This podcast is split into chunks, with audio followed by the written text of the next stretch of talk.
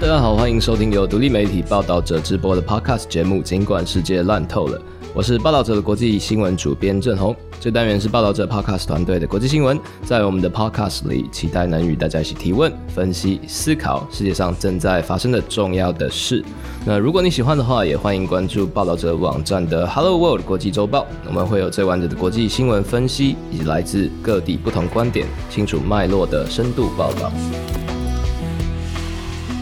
这是二零二三年的第一集，尽管世界烂透了。那不知道听众今年刚开始两个礼拜的二零二三年过得还好吗？那呃，今天的声音可能有点奇怪了，因为刚开年不久，那就是诶，郑红就感冒了，生病了。那现在鼻音有点奇怪，还蛮符合这个烂透的感觉。那虽然台湾啊，好像即将进入农历春节了，啊，尾牙啊，放假，新年除夕团圆的红包啦，呃，各种年节关键字好像让生活开始变得比较慢，但是国际新闻的节奏却没有因为过年而出现断点哦。那讲到新年的展望，二零二三年的新政，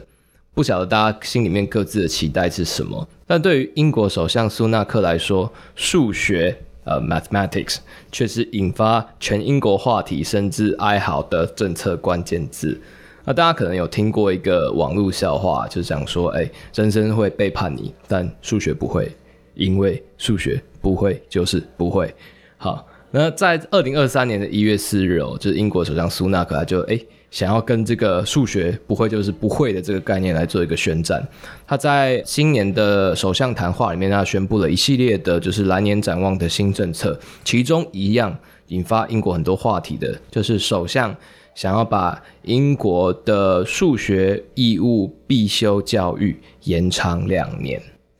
呃，苏纳克是这样说的哦，他说：“呃，我人生中的每一次机会都始于我有幸接受的教育。那我们如今生活的时代是一个数据无所不在、各行各业都需要统计能力的新世界。那如果让下一代在缺少数感技能的情况下踏出社会，那只会让孩子们极为感到挫折而失望，没有办法接受这个产业现实的挑战。”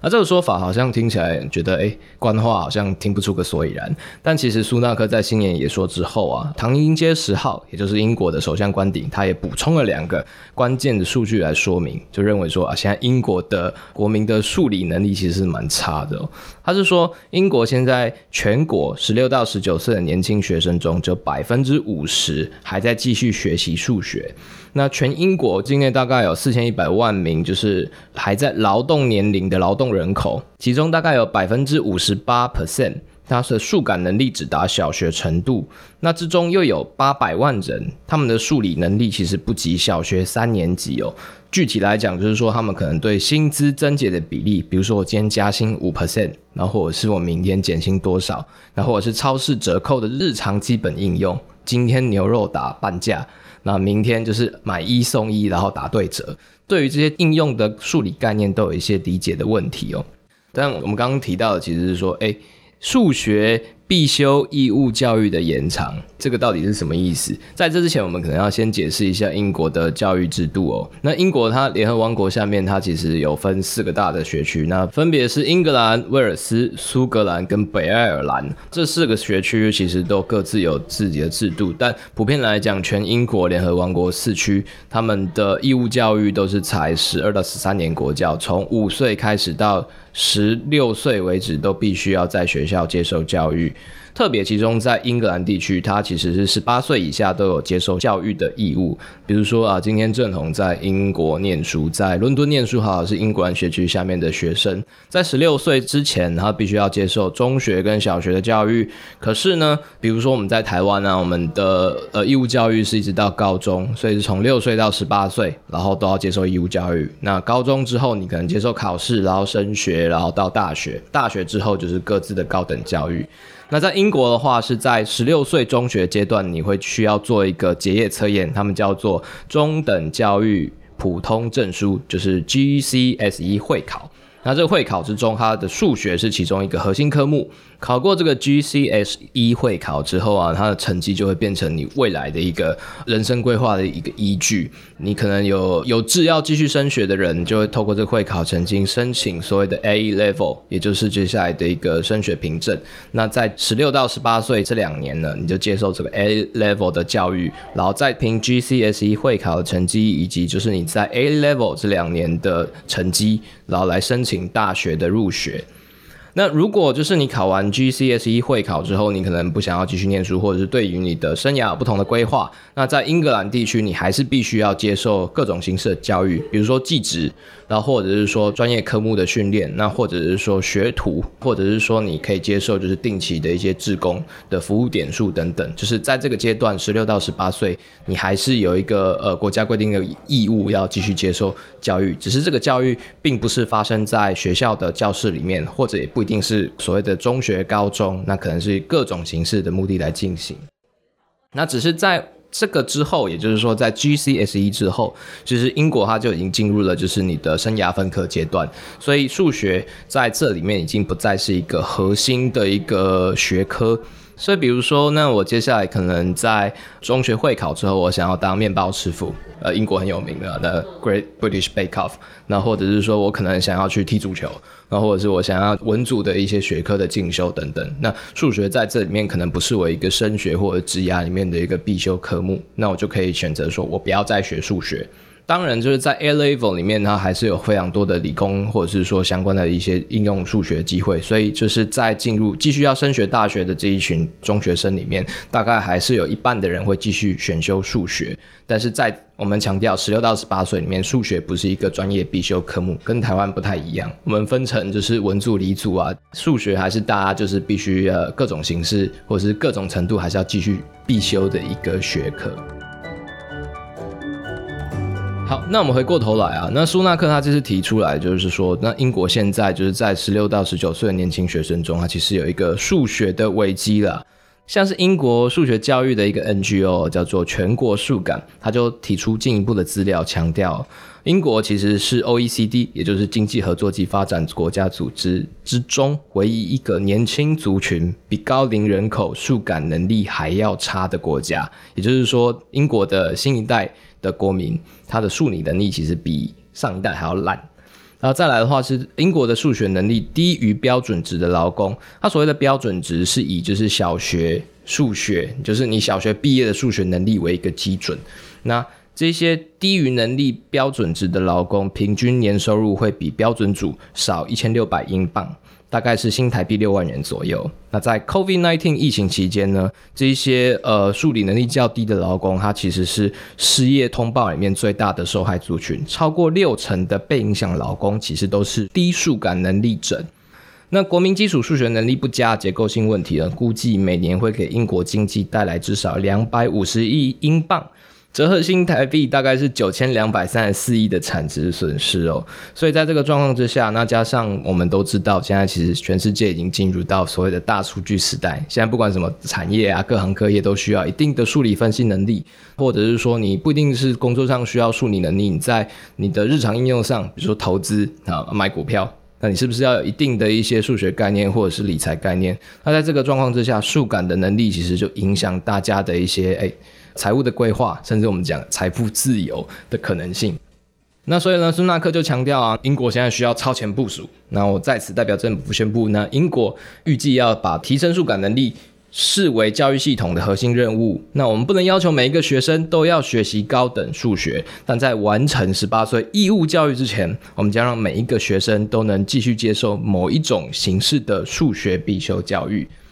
那苏纳克提到，继续接受某种形式的数学必修教育呢，在英国的社会舆论里面引起了非常大的一些反弹，因为大家都觉得哇，就是我好不容易摆脱了数学，那或者说那现在某种形式的数学必修教育是要学更多数学或学更久数学吗？包括说已经毕业的或者是已经出社会的一些国民啊，大家的那种恐怖的回忆就来，媒体投书啊，或者是一些网络留言都在讲说啊。小时候学数学有多痛苦，然后想到以前在学那个 GCSE 的会考的时候，那个数学给大家很大的压力，因为有的时候你必须要升学，你就必须为了达到那个成绩一直补考，一直补考，一直补考。种种的社会反弹里面啊，一个特别引发就是网络话题，甚至在苏纳克演说隔天哦，冲上了全球 Twitter 排行榜热门关键字的来源，其实英国喜剧演员哦，哎，算是一个好莱坞巨星了。就是呃，我们有看过《不可能的任务》，那或者是 Star Trek 新版的电影版，都知道就是呃，英国的喜剧演员叫做 Simon Pegg。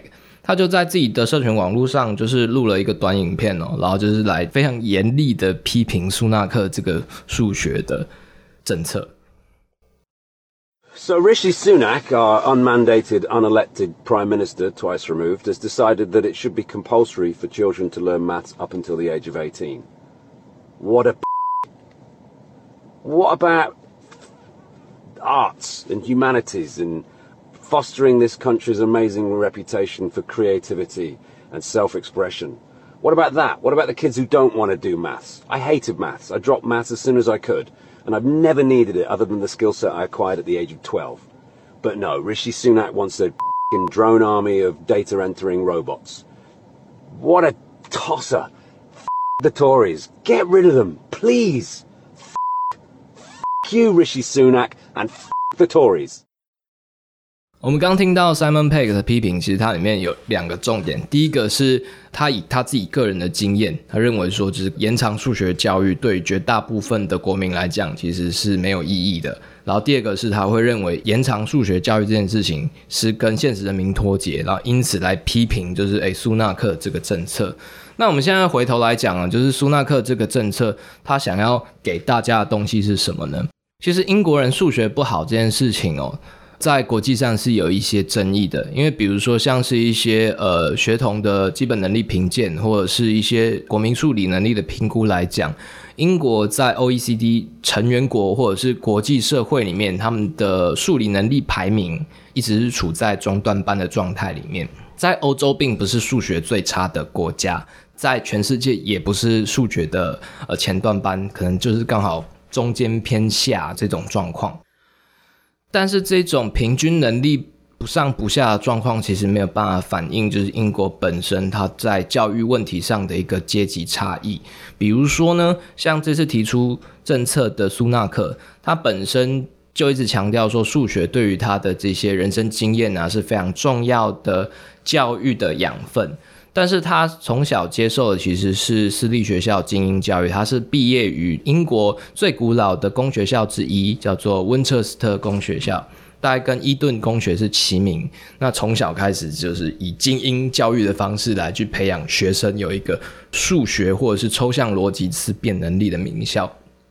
那可是对于绝大多数英国人来讲，就是其实没有办法负担那么高额，或者是说必须要做一些可能你的社经背景的审查的私校教育，所以绝大部分人在就是公家的义务教育里面，他们其实遭遇的非常多的一些师资上的问题，或者是说呃上课时数上的问题等等，所以。在这种整教育 M 型化状况之下，其实二十一世纪之后，面对全球化挑战，或者是英国在可能一九七零年代之后开始去工业化，整个国家的经济开始转为服务业或者是以金融业为主的一个服务型经济之后，教育的落差问题越来越大。所以在二零一零年，也就是英国保守党，就是现在苏纳克执政党啊，他们在二零一零年的时候重新执政，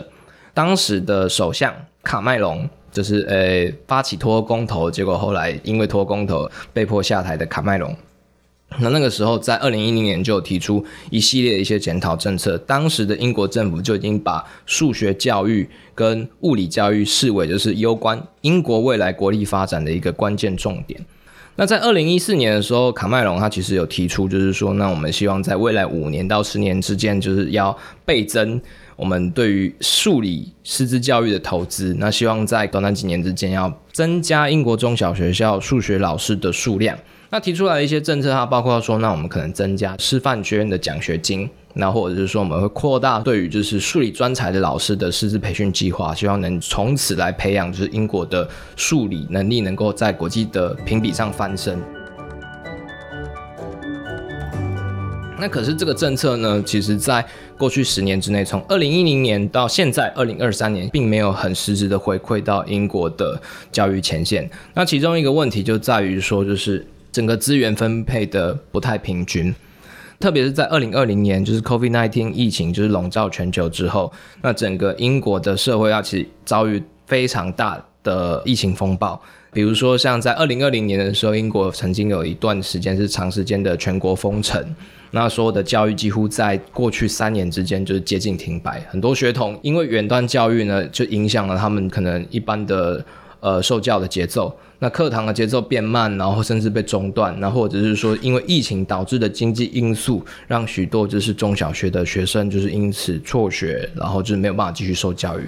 那所以在二零二二年，全球疫情已经慢慢进入了后疫情时代，开始已经恢复到正常的时候，英国发现自己的经济重启，那遭遇了非常多的问题，包括就是通货膨胀，然后或者是说全国的大缺工，那这个状况其实加剧了大家发现说啊，新的一批的年轻人在疫情时代里面出社会的年轻人，他们在基础的数理能力或者是基础的数感能力里面，似乎没有办法应应就是一般社会的需求。那比如说像英国的。百货零售业龙头 John Lewis，他的老板就在二零二一年的时候接受《泰晤士报》的教育版的专访，他就有强调说，他发现在过去几年间呢，百货零售业所招聘的就是呃社会新鲜人，都出现了非常严重的数学能力的。不足，他们在基础算术或者是说一些基本的呃数感概念上面没有办法跟业界衔接，那甚至连就基本的英文的阅读或者是沟通能力上都有一些状况。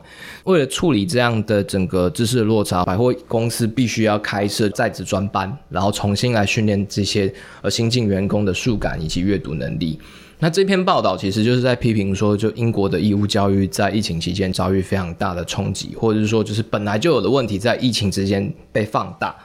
在这个状况之下呢，就是业界越来越多批评，那或者是说，呃，业界需要人才，人力不足的问题呢，就回馈到政府身上。因此，苏纳克才会提出这个延长数学义务教育。他的逻辑有点像是希望说，十六到十八岁本来是英国就是学生分科，他们开始要选择自己职业生涯的最后阶段。我们在这个阶段呢，我们用其他的形式把数学重新归回必修教育化。那透过这种制度上的管理，让大家在出社会之前不会出现一个数学教育的一个落差。那在这边，它其实分成两种逻辑。第一种逻辑是认为说，你说要延长数学义务教育，可是你前一段的，比如说你从五岁到十六岁的义务教育阶段，这边不是才是你最重要的一些教育改革的一个重点现场吗？那你为什么现在在前一段没有搞好，你就来讲十六到十八岁最后阶段的这个必修教育延长？但苏纳克逻辑是第二种逻辑，他会认为说，就是五到十六岁这个数学义务教育，它可能确实是有改革的需要。但眼前英国所面临的最大问题是在疫情期间即将要出社会的这批学生，那或者是说十六到十八岁之间，就是我们已经确定他们的数学能力或者一些数感能力，其实没有办法。在社会上应用能力这些者，我们等于是透过这些延长教育来做一个补救教学，我们来推行可能所谓的应用数学、基本的金融理财的课程，用这些可能我们实际上会在生活里面碰到的数感问题，带入到十六到十八岁即将出社会这些人的教育现场里面。你就算数学很差，可是你在这个阶段里面可以知道我出社会之后可能会遇到什么样的问题，然后再做一个最后的补救努力。但是苏纳克提出来这一些补救政策啊，或者是说他对于说整个数学教育现场的一些展望，其实在英国教育界里面基本上是引起了排山倒海的批评哦。我们刚刚讲，从二零一零年开始，英国就是不断的希望要增加基础教育里面的数学老师的数量。可是截至到二零二二年的年底为止哦，其实英国包括苏格兰啊、北爱尔兰、威尔士、英格兰在内，几乎四区所有学校里面，大概九成五都出现了数学老师招聘不足，或者是说各级基层教育现场都出现了师资不足的严重问题哦。以数学老师为例，在过去十年里，英格兰地区各级学校招聘的数字哦，只有在二零二零年那一年达到标准。二零二零年那一年之所以达到标准的原因，是因为当年是 COVID-19 疫情爆发的第一年。在全国大规模封城的状态之下，很多可能刚从大学毕业的新兴人，因为整个产业结构剧烈的变动，所以他们找不到工作，所以他们就选择比较保守路线，就是比如说接受师范培训，进入到。工资待遇啊，还有工作环境比较稳定的教育现场里面来做一个避险的动作。那所以就是师资的招聘，只有在二零二零年那一年达到了预期的标准，其他过去十年每一年都低于预期。特别是在疫情过后，等于二零二零年高峰过后，二零二一、二零二二都出现了很严重的落差。因为本来有志投入教育现场避险的这些人，因为经济的复苏或者是说疫情的解封，被拉回正规的经济里面。另外一个点就是说，教师的工作虽然相对比较稳定。可是它太过稳定的这个要素，也变成一个把大家推离这项行业的一个缺点。因为在过去十年里啊，其实英国的资深教师，就是比如说我有经验五年以上教学经验的老师哦，他的实职薪资如果换算成通货膨胀率的话，在过去十年内，资深教师的薪资水准其实是比过去减少大概十三 percent。换言之，就是十年下来，就算就是政府不断的在推进，说我们要增加数学教育啊，要增加数学老师数量，鼓励大家加入师范，可是老师的待遇其实是比过去要再少十到十三 percent。除此之外，就是在过去一年里面，就是包括乌克兰战争、全球通货膨胀、后疫情时代，然后英国脱欧等等多重经济压力交加之下，英国的通货膨胀率大概年增率是十 percent 以上。在这个状况之下，其实比如说像是其他的行业，他们可能都会有十甚至到三十 percent 的薪资调整。那可是，在教师行业里面，因为就是等于是公家资源的关系，所以在去年年底的薪资谈判里面，他们对于就基层教师的薪资谈判的增加率只有五 percent。换言之，就是许多老师就觉得说，那你这个等于是变相减薪，看起来好像增加了薪资增加五 percent，可是你的整个通货膨胀率是十 percent 以上。我当老师变得越来越辛苦，可是我所受到的待遇或者是所受到的这个职涯展望呢，却是越来越差。所以呢。在苏纳克一月四号提出这个数学新政的同时，英国的教师工会其实正在投票，准备要在今年二月、三月发动工会成立一百二十五年以来的第一次全国各级中小学校的教师总罢工。但由于一直招不到足够资历的数学老师啊，英国的各级公立学校啊，其实也只能被迫放宽聘用门槛。那像是英格兰啊，超过一半的数学老师，其实他们都不是专业科班的训练，他们本身不是学数学，或者是本身不是呃数学师范体系出来，是接受后来训练，或者是接受兼课的方式来边兼课边教学，边做边学的方式，先求有再求好。那所以在这个状况啊，教育前线的人力窘迫，其实也让第一线老师没有办法对每个人都用耐心啊、创意，或者是说对于在基础教育里面可能稍稍落队的这些学生里面，用额外辅助的方式，让每一个人都能喜欢数学。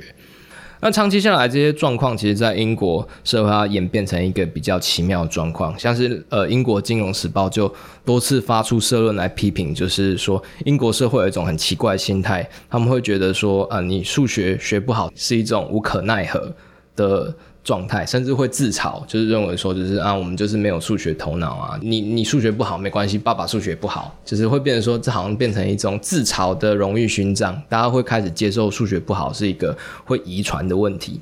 但是，比如说像是一些数感。或者是一些教育机构，其实都有特别强调，这种心态的恶性循环其实是危险的。因为就像我们刚讲的，虽然笑话你都会讲说数学不会就是不会，但是在教育界里面，或者是说在数学教育里面，他其实会认为说，呃，这些抽象逻辑的训练，或者是说数学教育的一些启蒙，它其实并不完全是天分所左右，不是说你脑中没有什么数学脑，或者是说你就是真的是完全就是对数学没概念。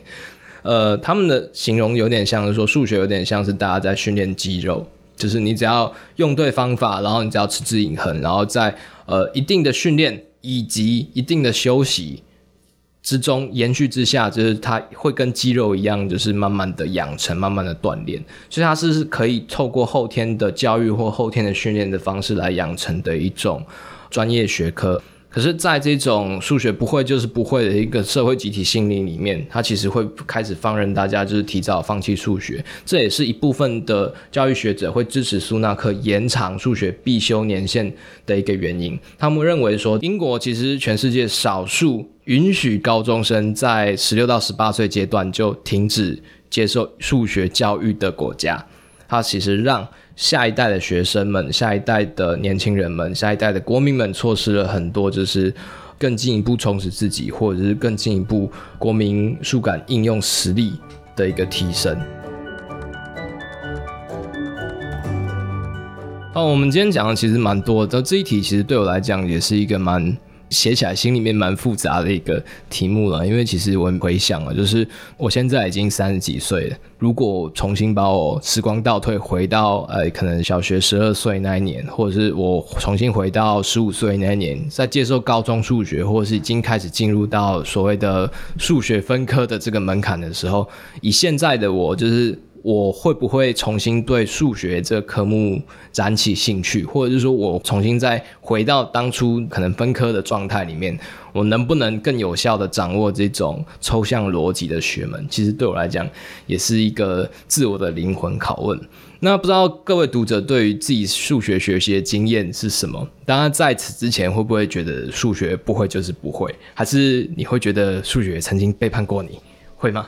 那以上就是这一集的，尽管世界烂透了，我们今天讨论的是数学，数学到底会还是不会？那我是报道者国际新闻主编郑红。如果大家对于本集内容有什么想法，或者是想要只是跟大家讨论呃台湾数学的问题，然后建议我们的方向，也欢迎透过社群私讯或者是 Apple Podcast 五星留言功能来告诉我们。那如果想阅读更多的新闻内容，或者对我们提到。的一些呃国际新闻的专题，还有更多的兴趣或者想要点菜，也欢迎点进报道者的网站，或者是透过各种方式来告诉我们。那最后，报道者是一个不收广告、没有付费墙的非盈利媒体。如果你认可我们报道的新闻、记录的故事，也可以透过定期定额单笔捐款的方式支持我们。那谢谢大家的收听，我们下次见，拜拜。